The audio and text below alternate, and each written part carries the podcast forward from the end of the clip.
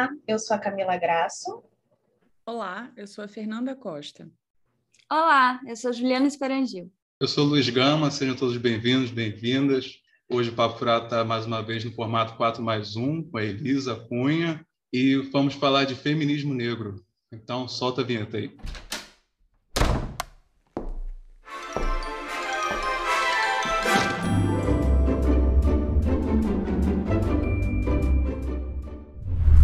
Gente. Então, estamos hoje com a nossa convidada, Elisa Cunha. Elisa é psicanalista membro do Fórum do Campo Lacaniano, especialista em História da Cultura Afrodescendente e Psicologia Clínica. Seja bem-vinda, Elisa. Vamos bater muito papo furado hoje. Obrigada, obrigada a todos. Obrigada, Juliana, Luiz, Fernanda, Camila. É um prazer estar aqui com vocês e eu vou recorrer a uma provocação, a, a uma frase do discurso de Sojourner Truth, que eu acho que ele pode aquecer o nosso, nossa conversa. Né? Um belo discurso sobre a, a exclusão das mulheres negras e o racismo contra as mulheres negras. Né? No texto do discurso, ela pergunta e não sou eu uma mulher? É, deixa eu contar para vocês como é que foi o meu processo. É, Camila me fez esse convite gentilíssimo, né? E eu disse sim, sem saber o que era. E aí ela me propôs um tema que eu disse ótimo. Depois eu fui pensar e disse como assim? Né? Como é que eu vou falar de feminismo Essa é a gente em todo episódio. É. Como é. é que eu vou falar de feminismo negro? Assim, eu sei como uma, digamos, uma leiga informada. E aí fui tratar de me informar um pouco mais e né, avançar nessa, nessa escala de informação. Né? E aí eu agradeço muitíssimo o convite, porque só uma provocação que faz a gente caminhar por alguns terrenos que são necessários, mas a gente fica dizendo que não tem tempo, uhum. que, que não tem motivo, que, enfim, né? que não, não dá. E aí eu fiquei pensando como foi que eu não cheguei nesse, nessa pesquisa antes. Que, olha, eu, eu, eu, eu fiquei lamentando não ter me envolvido há mais tempo com ela, porque é uma quantidade de informação, é uma quantidade de teóricas e teóricos, e, e, e, e, tantas frentes de debates e tantas linhas epistemológicas que eu falei, isso é maravilhoso e necessário. Conta a história de todo, todo o Brasil, né? Exatamente. Eu fui pesquisar agora que eu, que eu me senti finalmente pesquisando a história do país, porque eu acho que eu nunca tinha feito isso. E você sabe, Luiz, assim, foi a partir, estava contando um pouco ontem para Camila que, que embora por, por óbvio eu seja uma mulher negra, né? É, mas eu só descobri, é, eu, eu só entendi o que isso significa né, é, é, enquanto, enquanto experiência é, é, de, na, na, na, cultura, enquanto experiência, construção de laços, na análise. Uhum. Foi na uhum. psicanálise que, que, que eu cheguei a esses questionamentos, né, que eu fui pesquisar em outros lugares, inclusive, né, a, a, a psicanálise dita racista em alguma medida, a psicanálise é, tida como aquela esse campo de saber sobre sobre o qual é, é, o racismo é, é, que, que, não que não se que não se debruça sobre o racismo, né? Mas embora não haja nenhuma teoria né, sobre o racismo na psicanálise, embora ele não seja um, um, dos, um, dos, um dos conceitos psicanalíticos, né? Mas é, né? Mas é, mas é enquanto a gente tem é, é, outros conceitos que, que falam de racismo né? e de formas de, de exclusão, de segregação, de outra forma, quando Freud fala sobre é, o narcisismo das pequenas diferenças, e o Lacan vai falar sobre é, o terror conformista, quando ele fala sobre é, a, é, a, estranheza né, do, do, do, gozo suposto ao outro, enfim. Então, é sim, são formas de, de, de, de se ocupar, sim, desse, desse debate sobre o racismo. Mas aí, retomando meu papo ontem é, com, de aquecimento com a Camila, né? E aí, é, na análise, eu, eu, eu, descobri que eu sou uma mulher negra e que, e que a cultura se relaciona comigo de uma determinada forma a partir né, desses marcadores de raça, além de, dos marcadores de gênero e de classe. Né? Porque essa tríade precisa estar sempre imbricada para a gente falar desses assuntos. Mas foi só depois que eu me vi é, é, prestes a parir um menino preto e a grande preocupação que, se, que me tomou foi que eu vi a urgência de estudar é, esse fenômeno, o racismo. Né? Foi a partir da minha preocupação enquanto mãe de um menino preto, né? de um grupo, né? de um grupo de gênero, de um grupo étnico que compõe um, um, um percentual enorme nos números de genocídio e vi um tanto, aliás, muito angustiada, né? que eu pensei, é possível, será que não é, não é possível eu fazer alguma coisa com isso? É possível eu construir algum entendimento sobre isso? É possível eu, eu mobilizar os meus pares eh, em alguma medida, né, a, a, a, começarmos a tratar esse assunto e, quiçá, né, frearmos essa escalada genocida? Então, foi, foi assim que eu comecei a estudar um pouco é, a história, não só do Brasil, mas também a história da diáspora africana. Né? E, e, e, e aí, Luiz, é, eu, eu, eu fui entendendo que eu não consigo mais, né? eu não sou historiadora, é, não, não me tornarei historiadora, eu sou psicanalista e, e gosto de ser, né? Psicanálise é a minha, a minha questão, a minha causa, a minha, minha prática, mas eu fui entendendo que eu não, não, não dou conta mais de estudar é, é, as, os malestares da cultura sem estudar história. Eu, eu preciso estudar história para estudar as, as, as, as, os fenômenos da cultura mesmo. E, e o feminismo não é um fenômeno, né? mas ele é uma ele é uma forma discursiva, embora não seja uma forma, mas não é uma forma discursiva sob a perspectiva proposta por Lacan, né? Mas é uma, é uma, é uma epistemologia, além de ser uma, uma forma de, de estabelecimento, sim, de, de laços e de fazer política. E aí, também, quando eu estava lá pensando sobre a proposta da Camila, que eu acolhi sem pensar duas vezes, depois pensei, ora bolas, o que, que, eu vou fazer com isso? Eu comecei a, a, entender um pouco, né, mais, porque eu tinha lido Lélia um, um tanto, né, tinha lido Bell Hooks, tive a honra, a honra de assistir aqui na PUC do Rio Patrícia Hill Collins, é, que é uma feminista é, antirracista estadunidense, era, né, porque faleceu recentemente, mas eu não tinha ainda me ocupado de maiores leituras. E aí comecei a entender um pouco sobre o.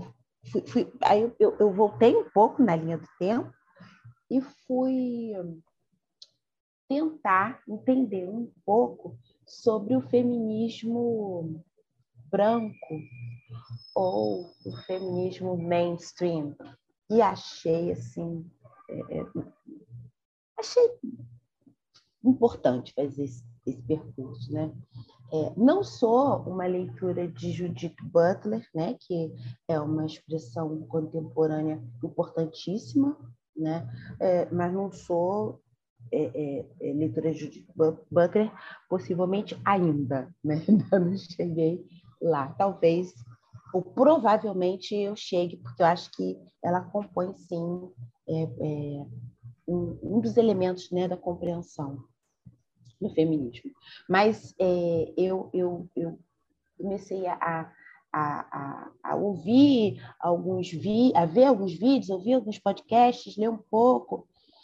É, e aí, depois eu até compartilho com vocês, eu encontrei uma, uma feminista, é, é, uma feminista trans, pela qual eu estou assim, encantada. Ela chama-se, é professora é, de sociologia, é, ela chama-se Helena Vieira. Eu estou encantada com, com, com a qualidade da transmissão dela e o rigor e a vastidão é, é, da pesquisa dela. É, ela tem no YouTube um vídeo que se chama, mais ou menos, é, Feminismo, Interseccionalidade e Decolonialidade. Eu não, não sou capaz de reproduzir toda a fala dela, porque é, ela traz muitos elementos novos para mim, né, que eu preciso ler muito mais. Mas, enfim, a ideia, a ideia maior do, do, do que ela propõe ali, né, ela faz um, uma, uma leitura sobre o feminismo mainstream, avisando, né, advertindo que é, é, feminismo de primeira onda, feminismo de segunda onda, eles são apenas é, é divisões é, didáticas, né? talvez necessárias, mas são sim, e que, e, mas que, é, que na verdade são, são, são formas né, de, de, de, de debate de feminismo branco, né, que trazem pautas é, que não que não contemplam outras experiências e outras formas de ser mulher, hum. né? além né, da forma é, branca, classe média ou burguesa. Isso é muito hum. importante, porque quando a, a, o feminismo começa a reivindicar né, que as mulheres possam trabalhar, se esquece que as mulheres negras já trabalhavam há muito tempo, né? Perfeito. Exatamente. Que mulheres não trabalhavam, né? Que mulheres não trabalhavam quando quando o feminismo mainstream, né, é, reivindica o voto às mulheres, voto para quais mulheres? Mainstream, Quando... né? É mainstream. Essa que é uma expressão. Essa é uma expressão de, de usada em larga escala ou é alguém que propõe essa expressão? Em larga escala. Eu também, mas eu, eu gostei muito dessa expressão, né? E eu também tive essa, essa dúvida, andei, fiz uma pesquisa, Fernanda, e, e vi que é em larga escala, então eu adotei. Gosto uhum. mais do que feminismo branco. Sim. Uhum. Acho, acho, inclusive, que ele, que ele fala é, mais sobre essa questão, né? A gente pode falar também de feminismo hegemônico. Acho que também é uma boa forma de, de falar sobre esse feminismo mainstream.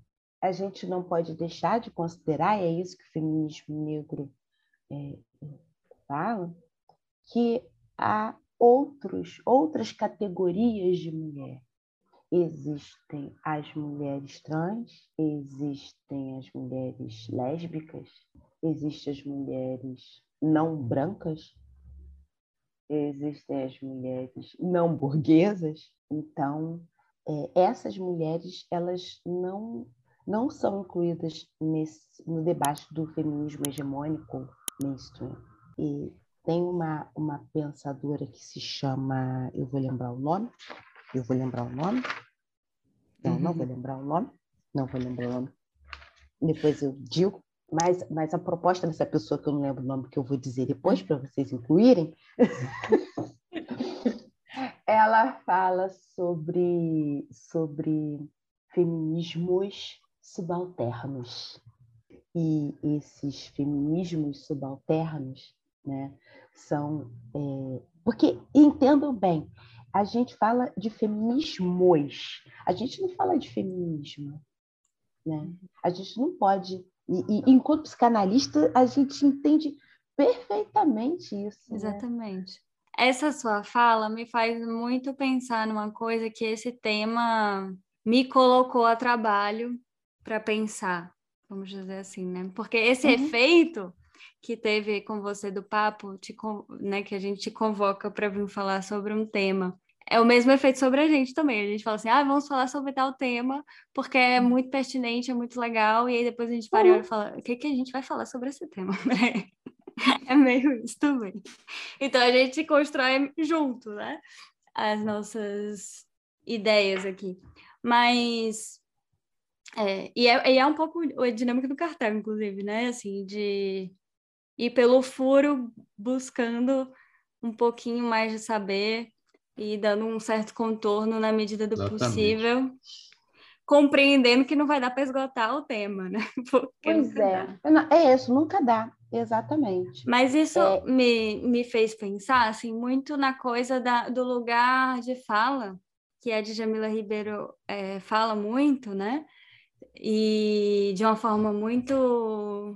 Eu gosto muito da transmissão dela, e, e, e, eu fiquei pensando assim, o quanto esse conceito de lugar de fala está em incongruência com a psicanálise, porque não as pessoas elas interpretam o lugar de fala como se é, a gente não pudesse falar sobre tudo, né? Como uhum. se o fato de eu não de eu não sofrer racismo não me deixasse o direito de falar sobre racismo, enquanto que eu acho que é uma obrigação minha falar de racismo.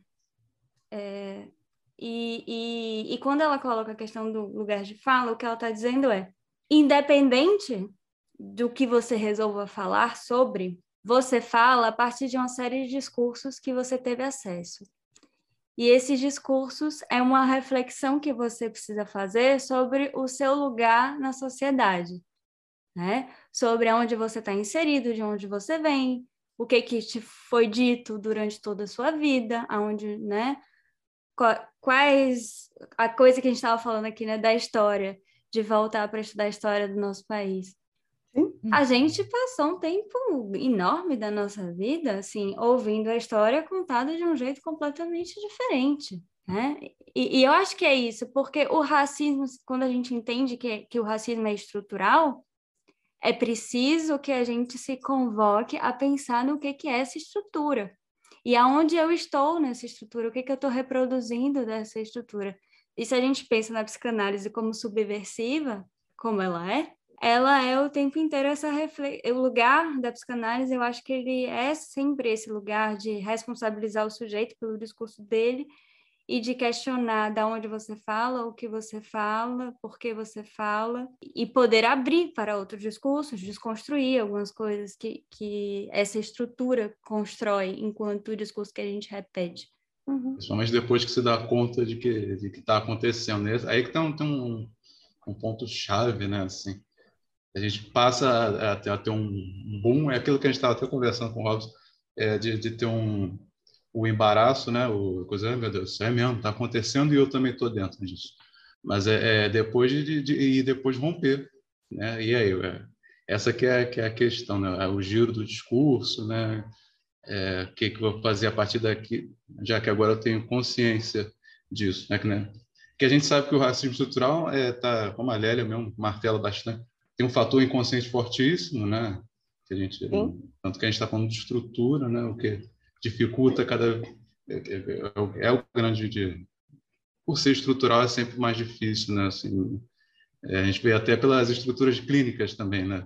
Pô, isso é estrutural, né? É, e por esse caminho é sempre complicado, porque não se muda uma estrutura, estou falando de, da estrutura clínica, né? Vai mudar, um, por exemplo, um, um obsessivo, né? um histérico, assim. mas a estrutura racista, sim, quando quando a gente rompe esse, esse silêncio, né? Por exemplo, é saber é aquilo que eu estava falando do, do Luiz Gama, quando eu falei também da outra vez. É, eu não sabia quem era, né? Depois fico sabendo por acaso porque eu vi uma, uma placa da rua, né?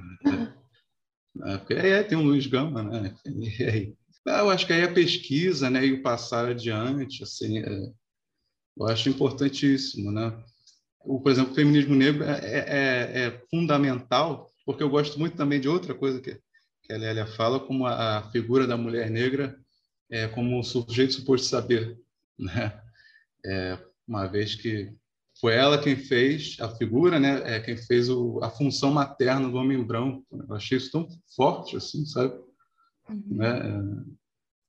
E aí é uma discussão que precisa ser muito ainda está muito, muito precisa ser feita né bastante sobre isso porque é, é, eu comentei uma vez não sei com quem eu comentei é, por exemplo quando eu estou vendo um filme ou estou andando na rua mesmo e passa uma uma mulher negra bonita ou coisa assim é engraçado é sempre quem quem está uma mulher que eu uma geralmente mulheres assim falam isso comenta, fala, que mulher linda, né? Essa mulher, olha só, essa mulher poderosa, né? Que, que figura.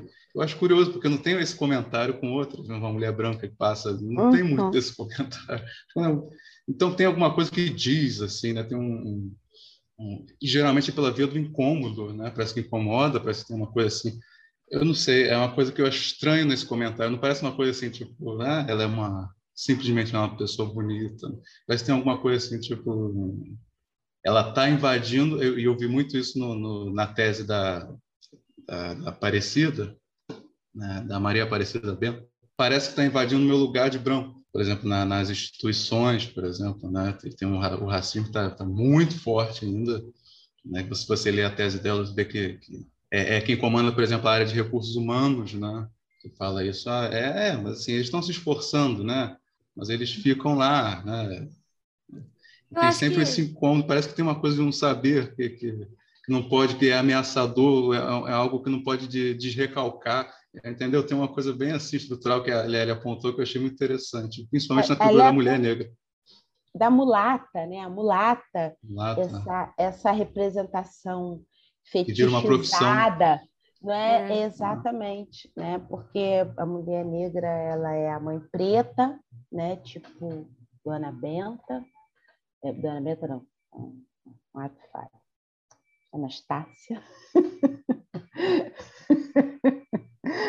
Ah, uma, uma, é, ou ela é a mulata, tipo exportação, mas eu queria retomar aqui umas coisas que vocês estavam, vocês falaram assim, eu achei incrível, eu queria retomar. Juliana, Jamila tem uma produção muito importante sobre o lugar de fala. E o lugar de fala, é, ela é uma, ele, ele é uma teoria proposta pela Patrícia Hill uhum. Collins, debatendo o feminismo negro, né? E, e, justamente sob essa perspectiva que você que você destacou, né?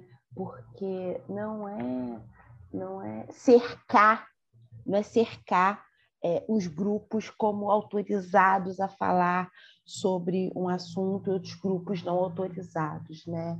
Mas é incluir, é, é incluir o objeto da fala também é, na, na, na enunciação também, na capacidade, na possibilidade, né, daquele, daquele, daquele sujeito, né? Olha, tornar o sujeito. É, historicizar né? a fala desse sujeito, né? Colocar Exatamente. na história.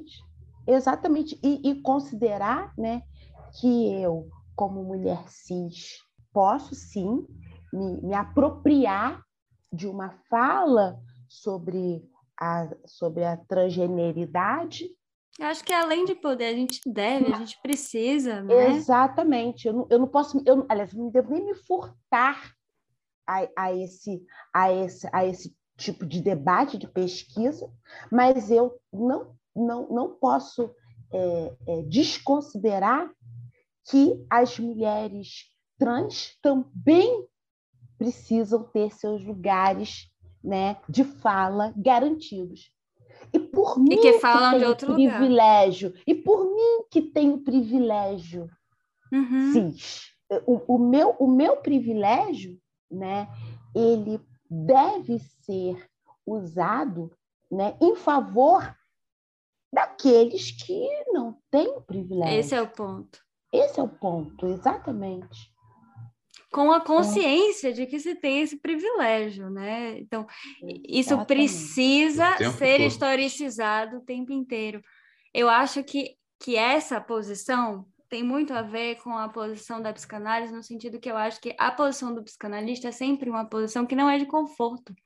A gente tem que estar o tempo inteiro inquieto e, e se questionando e, e perguntando, Exato. não é do conforto. Se a gente cai no conforto, a gente está reproduzindo uma série de discursos e a gente não está querendo saber, né? Exatamente, então, Exatamente. Foi mais ou menos isso que a gente conversou, né, Elisa? Né? Dessa questão do incômodo, desse conforto e qual a nossa responsabilidade nisso tudo, né? É, não só enquanto é, sujeitos, mas enquanto psicanalistas. E aí, quando vocês falam de tudo isso aí, da história, e eu fiquei ouvindo aqui, refletindo, o que nós fazemos enquanto é, psicanalistas no setting, né? na função de psicanalista? Não é ouvir a história do sujeito? Não é isso que a, que a, que a psicanálise aponta como ser um, uma prática singular? A gente precisa, sim, saber da história, porque é, nós somos sujeitos que estamos numa sociedade. Então, qual a história dessa sociedade? Precisamos saber, né? E, e a gente percebe que, que a, a, própria sociedade tem, tem aí é, mecanismos de não querer saber, porque esse saber ameaça, saber ameaça, né? Aí quando o Luiz fala da questão né, da, da, do que incomoda numa mulher preta, né? A gente estava tendo até essa discussão, né, Elisa? Mulher negra, mulher preta, enfim, eu acho que tem a ver com a questão da, a, de marcar a alteridade radical de todos nós, uhum. né? Que tem a ver com a com, com, com, a diferença. A diferença, exatamente. A encarnação da diferença. A gente Porque, na verdade, texto, né, do Freud, narcisismo das pequenas diferenças, que leva ao repúdio. Porque uhum. o outro gozando diferente de mim, eu não quero saber, eu quero que o outro goze da mesma forma que eu gozo, né? Agora Enfim, veja que interessante. Agora veja que interessante, porque essa questão do incômodo me fez pensar muito é, na questão do corpo, né? Do corpo de uma mulher negra. E esse incômodo, eu acho que ele deixa muito claro essa questão que, que talvez seja uma possível resposta para essa transposição que é é, é, se, um, se em um momento é um corpo de uma mulher negra que materna, em um outro momento ele é um corpo que ele é excluído, né? Ele é um corpo que ele vira é, um pedaço de carne, né? Então aí a gente vai ter a figura da mulher negra altamente sexualizada, na figura do carnaval, né? Como se fosse um, corpo a ser usado. Seria esse, seria o incômodo, então, a resposta para isso, sabe? Assim, o, o incômodo com esse corpo é a forma de, de, que, de que se usa para que se coloque esse corpo enquanto um objeto, né? Eu fico pensando no objeto, abjeto, aquilo que é uhum. completamente repudiado. Né? Na figura bota... do trans isso fica mais evidente ainda, né? Esse discurso violento, isso. né? Exatamente. É, se a gente bota esse corpo na história, a gente começa a pensar de onde vem esse incômodo, né? Da onde vem essa hipersexualização do corpo de uma mulher preta, da onde vem é, uma série de coisas que, que se reproduz na sociedade e que existe uma resistência dessas mulheres negras para estarem aqui hoje. E uhum. esse ponto da resistência, ele bate numa coisa também que, que tem a ver com o que o Luiz estava falando, porque a gente tem muito essa imagem de que a mulher negra é a mulher forte, batalhadora, e o quanto de, de carga isso, isso traz para ela. Ela Sim. tem que ser sempre muito forte e ela tem que dar conta de tudo isso? Olha, eu estou achando vocês aquecidíssimos. Eu estou adorando isso. Eu estou Eu estou adorando isso. Nossa, estão. Porque cês, cês, assim, todos vocês tocam em, em, em questões cruciais. Porque, vamos lá, quando. Porque eu acho que eu já comentei antes, mas eu vou falar novamente. Né? A gente não pode é, é, falar sobre é, feminismo negro né, sem incluir os, os recortes interseccionais, que além que inclui o gênero, né, uhum. mas classe, raça e sexualidade. Esse debate que é racista, né, que é misógino, que é lesbofóbico, que é capacitista, que é transfóbico, né? é, um, é um debate que, que desumaniza, Fernanda, o corpo da mulher preta. E, e, e, sob, e sob esse mito, Juliana, da mulher preta forte, que aguenta tudo, que suporta tudo, né? Que a mulher preta é a mulher mais forte. Essa mulher, ela é, ela é, é, é, sobre ela não se legisla, acerca dela não se legisla, né? Não são pensadas políticas públicas de saúde, de uhum. proteção, de educação, não é? Há dados estatísticos que apontam para a violência obstétrica né, sofrida por mulheres pretas em muito um número muito superior ao sofrido por mulheres brancas. Ou, é, também há pesquisas que apontam para, para, para o uso de anestesia em quantidade enormemente inferior à utilizada com mulheres a usada por mulher, em mulheres brancas. E aí, falando disso, eu lembrei de uma situação ocorrida comigo que eu vou contar para vocês. Eu fui a dentista uma certa vez e eu cheguei atrasada. Cheguei atrasada, era um horário bem próximo à hora do almoço. Cheguei atrasada, me desculpando e dizendo a ela, perguntando se era possível fazer ainda alguma coisa, que ela fizesse uma coisa pouca, né? Porque eu eu admitia o meu atraso.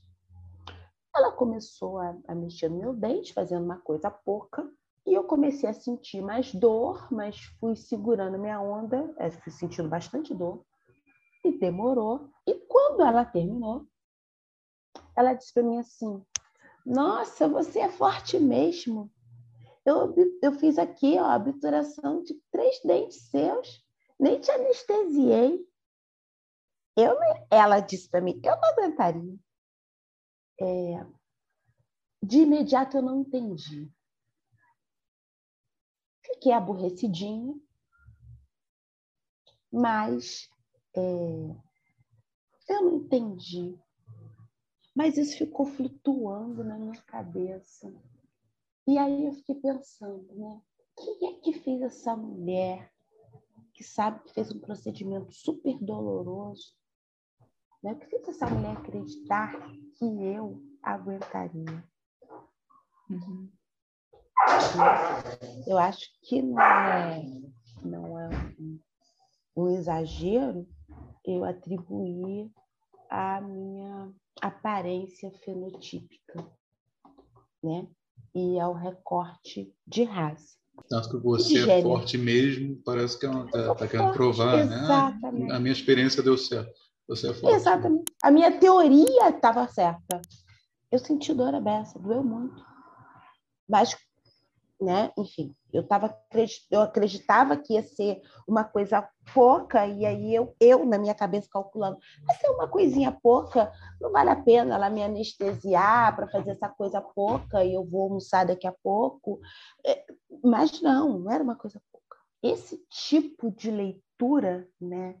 que, que ela está na malha dos discursos né, que a polis estabelece com esses corpos. São essas microviolências, né? que são reproduzidas é, sem parar para pensar e, enfim. Exa é porque estrutural, né? O estrutural, né? O, o, o, o sexismo estrutural, o racismo estrutural, né? A misoginia estrutural é, é, é, é estrutural nesse sentido, né? Ele está diluído nessa massa é, é, da cultura, né? diluído de tal forma que muitas vezes você não consegue, com facilidade, pegar o fio de onde, isso, de onde é que isso começa. Uhum. Tem que estudar a história.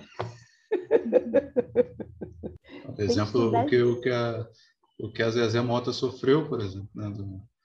De, de ser culpabilizada porque o personagem dela de Chica da Silva é, foi muito sexualizado. Né? Ninguém em nenhum momento pensou na, questão do diretor. Né? É, então... Quem foi comentar isso foi a Lélia. Falou, ah, foi o diretor, gente. Né? É, tem então, uma culpa que retorna, isso, né? Isso. É, você, lembrando agora de, de, de, de Zezé Mota, eu vi nas manchetes, mas não, não li, né? De ontem para hoje, assim, uma denúncia, não sei se vocês leram, né? ah, você leu, Camila? Eu né? vi. Uma eu denúncia vi. das atrizes, conta aí, conta aí pra gente. Você leu? Porque eu li só a manchete. Ah, eu, eu também só li por alto, mas é, as atrizes é, reclamando, né, é, é, denunciando aí ações racistas e alegando que com as mulheres é, é um número muito maior do que com os homens, né? Mas é, é movimento e, e, diz que não é só um diretor, é toda uma estrutura que, que tem esse, esse comportamento né, racista, né? e que elas não vão mais aceitar. Porque se a gente parar para pensar, é, quem gosta de ver novela, tem anos que eu não vejo novela, mas hum. é, é, verdade que para as pessoas né, negras, sempre nas novelas, sempre se foi colocado é, um papel subalterno, né? de subalterno. Uhum, né? Ou era o, o porteiro, a, a, a, empregada, né? E, e, e, por que isso? Por quê? Por que, que não pode ter um, um homem e uma mulher? E atores e atrizes assim? inacreditáveis. Né? Tipo, Exatamente. É. Inacreditáveis, fantásticos. Né? Como a gente é. também vê a, a, própria falta de reconhecimento desses atores, né? Numa sociedade, porque, enfim. Mas essa coisa dos papéis que eles ocupam nas, nas novelas fala muito desse imaginário, uhum. desse lugar imaginário que, que se tem, né? Sobre uma raça. A vida imita a arte ou a arte imita a vida, né? É preciso que a arte comece a questionar a vida, né? Talvez. Sim, mas tem uma parte da arte que questiona, né? Sim. Mas é, tudo depende do uso que nós fazemos da, da, com aquilo, né? E, e, e, como acho que o processo de análise ele é importante para todos, é, né? E, e, a psicanálise estar falando sobre a sociedade, a política, é importante por causa disso. É, é responsabilizar, sim, né? A, a sociedade no, no todo por isso e, e, e, questionar o que fazer com isso. Uhum. A gente já falou aqui algum, em alguns momentos. O que, que a gente vai fazer com isso que está acontecendo? Eu acho que aqui falar sobre isso, trazer isso à tona, já é um grande passo, né? Porque ainda mais a, a, analistas, né? A gente, a gente sempre convoca o sujeito a falar e é a partir da fala que as coisas se movimentam. Mas é, o que mais a gente pode fazer sobre isso? Né? Qual a responsabilidade? Quais as políticas públicas, né? Que, que, que podem ser, ser feitas e desenvolvidas aí para inserir enfim, eu acho que algo tem que ser feito. Eu estava falando com a Elisa, eu estou extremamente causada, assim, é, é, é uma urgência, é, é, um incômodo que, que eu falo, gente, e agora? Tá, é, eu sempre soube que isso acontecia, mas eu não me dava conta, porque, né, saber e se dar conta é diferente. E, uhum. e, e, e, também quando eu passo a me dar conta de que, de certa forma, em vários momentos, é, sem, sem, sem ter noção, eu reproduzi isso, isso tá, é, é de uma angústia, né? Assim, como que pode? Como que eu como fui capaz de fazer isso? E agora, qual a minha responsabilidade em mudar isso, né? Enfim. É, Esse é, o caminho, né? Uhum. Se você sentiu é. isso, é maravilhoso, porque é por aí. Mas é a partir da foi a gente começou falando né, que é a partir da provocação, do incômodo, que o uhum. trabalho começa a ser feito, né? E não é à toa que a gente escolhe aí esse, esse, essa estrutura de cartel para o nosso papo, Isso. né? E, e, e, nesse momento, nesse movimento, a gente está causando, é, pelo menos é a nossa aposta, né, de causar incômodo e desejo, né? Exato. E você sabe que quando eu estava pensando aqui em algumas coisas, né, que eu gostaria de conversar aqui com vocês, foi isso, foi, foi, foi nisso que eu me, me ative, foi na possibilidade, né, de transmitir sim algumas informações, né, mas é, é de compartilhar já a parte das minhas pesquisas, mas mais do que isso, é provocar reflexões e novas pesquisas. Né? Eu espero que mais gente, mais colegas, mais psicanalistas se sintam é, é, é, é convocados também a pesquisarem sobre esses assuntos. É, a gente já não pode mais né, é, dizer que a gente não estuda, enquanto psicanalista, psicanalistas é, é, questões que são é, mais estritamente do campo da sociologia, da antropologia, da história. Não, isso, isso já não se sustenta mais. Né? É porque você está indo contra Freud, o que diz que isso faz parte da formação. É isso que eu ia falar. Quando é que isso se sustentou, né? Porque né? a gente quando Enquanto Freud diz... falácia se sustentou, mas sim, não, mas... Freud nunca disse isso. Né? Freud sempre colocou, né, que o inconsciente e o sujeito eh, tem uma, o social e o sujeito estão ali emaranhados, não tem como Exatamente. fazer essa separação. Ele começa a psicologia das massas dizendo isso. Isso. Né? Que, que, não, que não, não se dissocia o sujeito do coletivo do sujeito individual. Uhum. E né? Lacan. Sim, diga, Juliana. Desculpa. Não, eu ia entrar aqui na teoria já de Lacan. Vai, vai, vai, vai, vai, vamos para a teoria. Porque assim, é, a gente tá, você estava falando, né, que, que Lacan não fala do racismo enquanto conceito, mas eu acho que ele toca em alguns pontos, assim, ele tem o, o texto, né, televisão, que ele responde diretamente uma questão sobre o racismo, mas eu acho que ele, ele tem duas duas, dois, pelo menos, dois olhares para isso, que são extremamente importantes.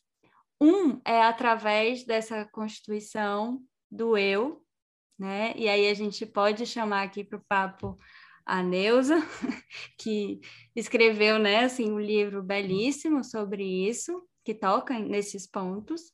E tem a questão também desse outro enquanto alteridade, né? Que é o que a gente estava falando desse, desse lugar diferente que me incomoda e que para que eu exista, eu preciso agredir isso, porque isso me agride enquanto existe, é, sujeito que existe, né? Eu tenho muito medo de deixar de existir.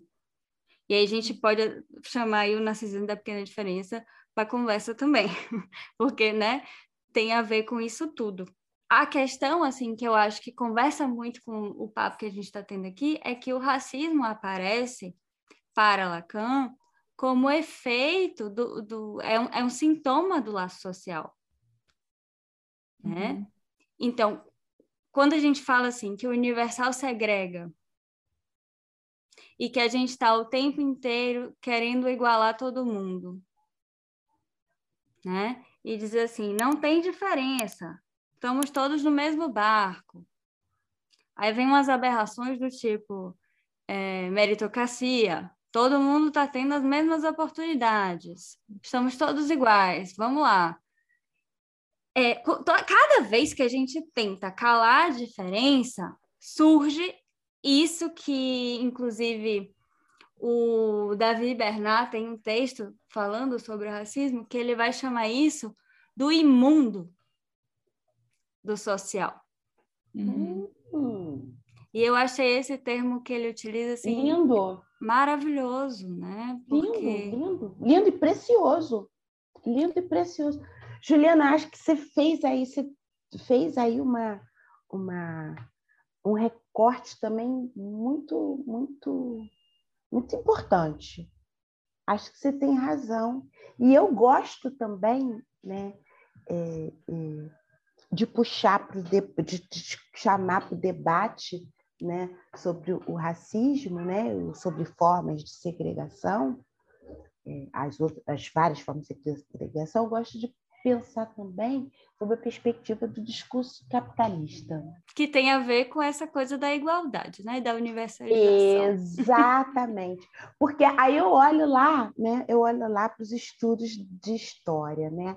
Porque o empreendimento é, é, é, colonialista é um empreendimento generalizante. Ele é um empreendimento, né, que dentre outras ações, mas é, como uma ação muito importante, ele, levar, ele, ele se propunha a levar civilidade, cultura, desenvolvimento né, para os povos é, primitivos. Coitados, né? Não tinham nada. Né? Eu estou aqui da cheio de boa intenção. Aí... Pois, é, é, é um discurso muito cruel, né? É um discurso... É esse discurso que eu escutei na escola. Isso aí que a Juliana falou, é isso aí que a gente é. escutou na escola. É, é horroroso, gente. É horroroso uhum, vestir sim. isso de boa intenção, calar um sujeito fui, fui vestindo de boa intenção. Fui alfabetizada sob essa perspectiva liberal. Pega um ar aqui e continua o papo às vezes. né? Fomos alfabetizados sob essa perspectiva liberal. E aí a gente recorre a Lacan e ele também fala sobre isso, na perspectiva né, das subjetividades, né? da segregação, né, das formas de segregação, como, como tentativas de aniquilamento da alteridade. Né? É o insuportável da alteridade. Né?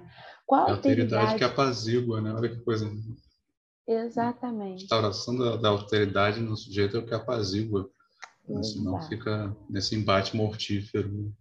E aí, e aí assim, é, é, é que estranho é esse que é a mulher negra?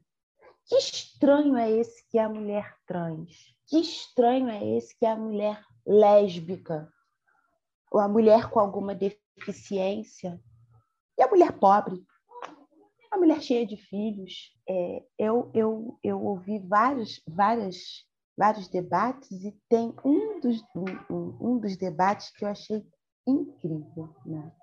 É, é, que a família brasileira, né, porque, porque o machismo ele é, ele, é, ele é calcado na lógica da reprodução. Né? Então, o aborto ele é combatido porque ele é contra a reprodução. O lesbianismo, né? a uhum. transgeneridade, né? Uhum. É, é, então, a perspectiva né? Como se alguém se relacionasse com o sexo só para ter filho, né? Ô, oh, gente. Então, então. Pelo amor de Deus, né? Eu escutei outra coisa, né? Quando a gente, a Elisa fala também que tem aí uma questão do discurso capitalista, e quando a gente fala uhum. de reprodução, eu, eu, eu, fiquei fixada na produção. Uhum. Porque é colocado para a gente o tempo todo que a gente precisa produzir, produzir, produzir, né? Mas o que, que a gente está produzindo e reproduzindo por aí? Qual a responsabilidade uhum. de cada um nisso? Né? Porque, sim, é, nós fomos ensinados é, de uma forma muito dita liberal, mas nada liberal, né, Elisa? A gente estava falando aí de, de instituições eugenistas, não foi isso que você falou ontem? Sim, fomos, mas hoje a gente já tem capacidade de pensar fora da caixinha, se quisermos, né? E a gente pode fazer diferente.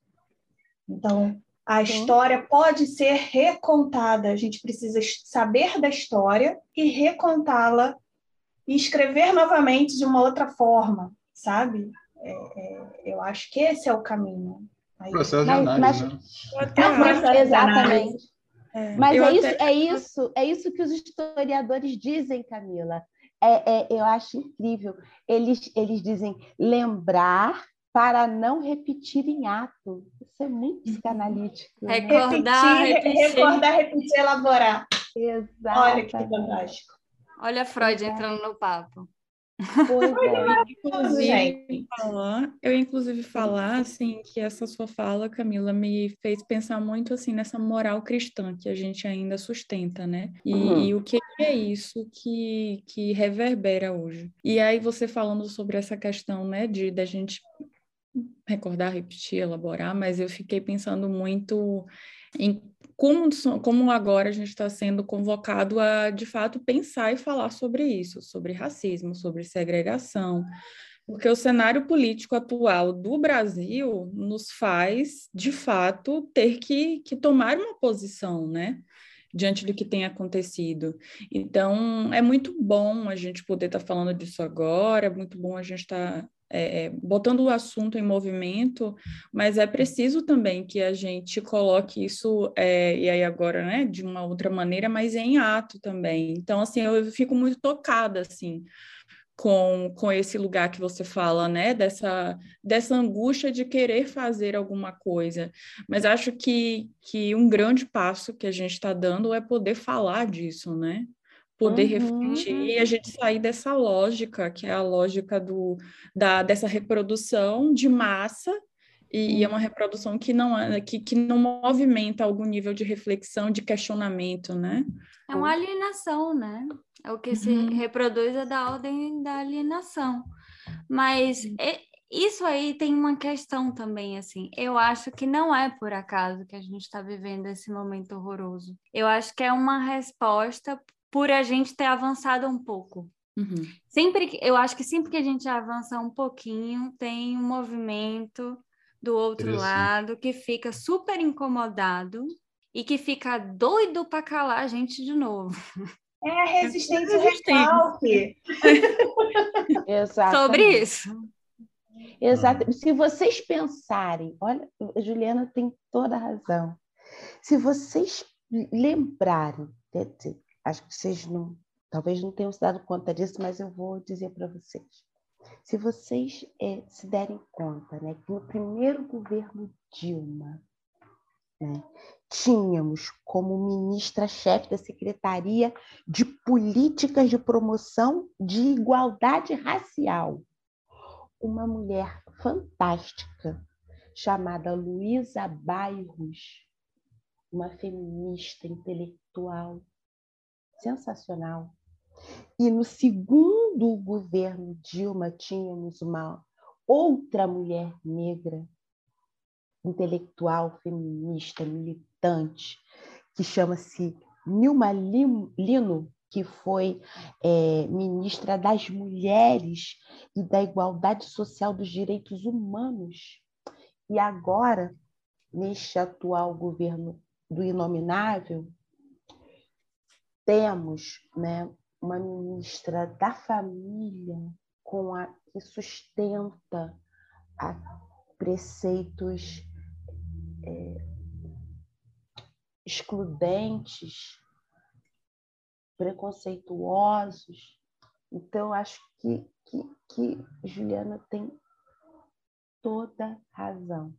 Agora, o que eu queria acrescentar né, é que eu, eu, eu, eu enfim, uma das pesquisas que eu fiz, não me lembro mais exatamente qual foi a fonte, mas é, havia a seguinte reflexão, né? Porque aí, em nome da família brasileira, reafirmando a necessidade de reprodução, Mas quem é a família brasileira se não uma mulher preta e seus muitos filhos apenas? Uma mulher viúva, uma mulher abandonada, uma uhum. mulher solteira. De que família brasileira se trata? Né? Família brasileira, essa que, que é em sua maioria composta de mulheres que cuidam sozinhas de suas crias. Não, e mais, é né, Elisa? É, família que, que às vezes tem lá a sua, sua, sua a, a família margarina, né, que falam, né? Isso. Mas que tem uma empregada uhum. preta que cuida do, dos filhos, tem uma babá preta, né? Então, quem é que está nessa como a pandemia lugar, incomodou né? isso, né? Pois é. Mostrou é. para as pessoas o quanto essas empregadas domésticas trabalham, porque outra coisa que deu um reboliço do nada foi tentar fazer essa, esse trabalho ter um valor digno. Vocês lembram dessa confusão? A, a primeira pessoa que morreu de Covid no Brasil foi uma, foi uma mulher preta empregada doméstica. Não é por acaso isso, gente. Não é isso é por é acaso. muito sério. Ah, não, é, também não é por acaso que a maioria, se a gente for puxar lá as estatísticas da, das mortes, é da população negra. E os que não entram na estatística? Também, que não tiveram recursos, né, nem condições de atendimento, de irem, enfim, foram diagnosticados. E isso não é só no Covid, né? Isso acontece diariamente. diariamente. Eu acho. Falando, né, com relação à violência obstétrica, enfim. Violência de Estado, uhum. falta, de, falta de políticas é, é, é, preventivas, não é? falta de, de, de políticas de, de produção de renda, porque em que, em que, em que lugares essas mulheres também né, estão na, na, na lógica econômica? Em que lugar essas mulheres estão em, seu, em seus locais de trabalho? Cadê? Onde estão as mulheres pretas em lugares estratégicos de poder? Né? É o patriarcado que não cede. Sabe que o, o Silvio Almeida, ele, ele, por ser advogado tributário, né, ele sempre que ele vai falar, ele fala sobre o fato de que no Brasil as pessoas mais pobres são as pessoas que, é, a nível de percentual, pagam um imposto maior. Isso é muito sério. E é muito sério quando a gente fala de racismo estrutural, e a gente sabe que o Brasil é um país que foi construído em cima de um regime extremamente racista. A gente precisa falar que estamos falando de um país que tem uma estrutura racista, né? E que e é nesse ponto assim que o, o livro da Neuza Santos Souza, quando ela fala, né, o livro Tornar-se Negro, uhum. ela fala sobre um olhar sobre a experiência de ser negra em uma sociedade branca. E aí eu queria abrir um parênteses. A sociedade brasileira é uma sociedade que é majoritariamente, é, é, majoritariamente, desculpa, Mas, gente. Majoritariamente. Eu e meus me embolando no simbólico de novo, desculpem, sempre assim. Majoritariamente negra. Exatamente as pessoas, o, o, as pessoas que moram no Brasil, as pessoas que nasceram no Brasil, a maioria são negras. Como é que essa, a maioria é negra e a sociedade é branca? Mas você sabe, Ju, que, que uma coisa que me lembrou, que você me lembrou, né? Agora com essa sua fala, é, foi o dia em que eu estava assistindo algum vídeo, alguma coisa no YouTube, e, e aí era um relato de uma mãe falando sobre a dificuldade de achar é, livros para a filha dela que tivesse personagens negros e tal. E aí ela falou assim, mas você já parou para pensar, quando você imagina, quando você lê uma história e você vai imaginar o personagem, você já parou para pensar que o que você imagina, na maior, na maior parte das vezes, é um personagem branco. E eu nunca tinha parado para refletir sobre isso. E eu percebi, nossa, que, mas o que que, o que que a gente reproduz, o que que a gente está fazendo? Então, assim, foi um choque para mim, porque eu me dei conta exatamente disso, assim, de, de, que, de que isso nem entrou em algum momento como um ponto de reflexão, porque é como se fosse automático. Então, assim, é, é, é automático olhar para a propaganda da margarina e ver uma família branca e achar que aquilo é a nossa sociedade, que aquilo ali reflete a nossa sociedade, mas é uma grande falácia. É, é, o problema é que esse automático ele dita uma estética, ele dita comportamentos, ele dita expectativas, né?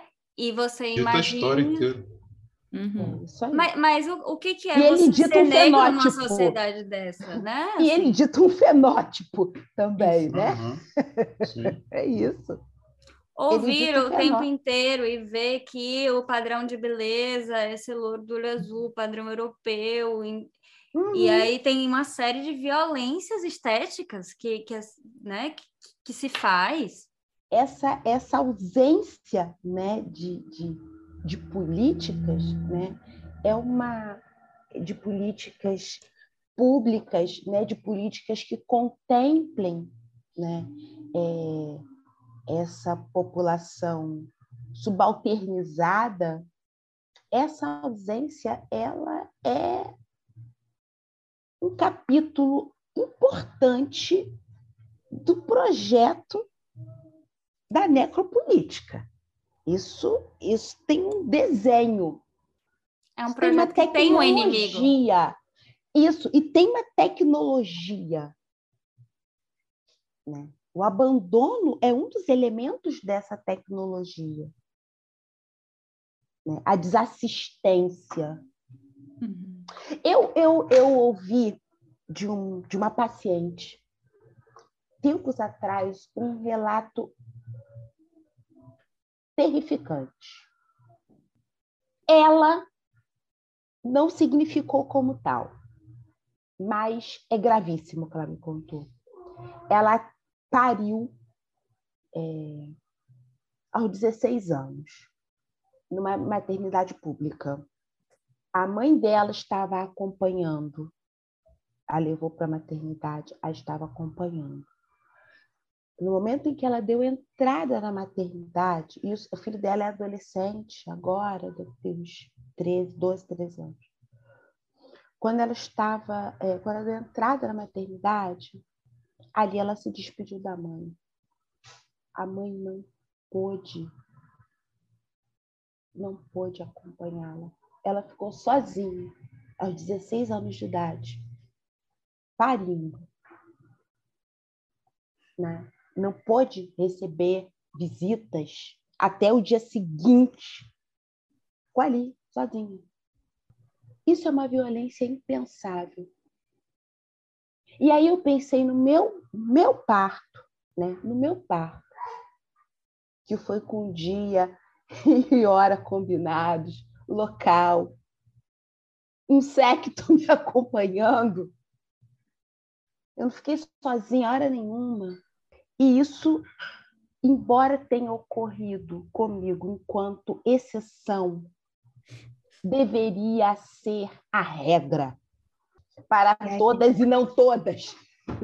Então, e aí é, eu coloco uma pergunta, né, que Freud fala, né, qual a sua responsabilidade na desordem, na desordem, como é que é a frase? Qual a sua responsabilidade?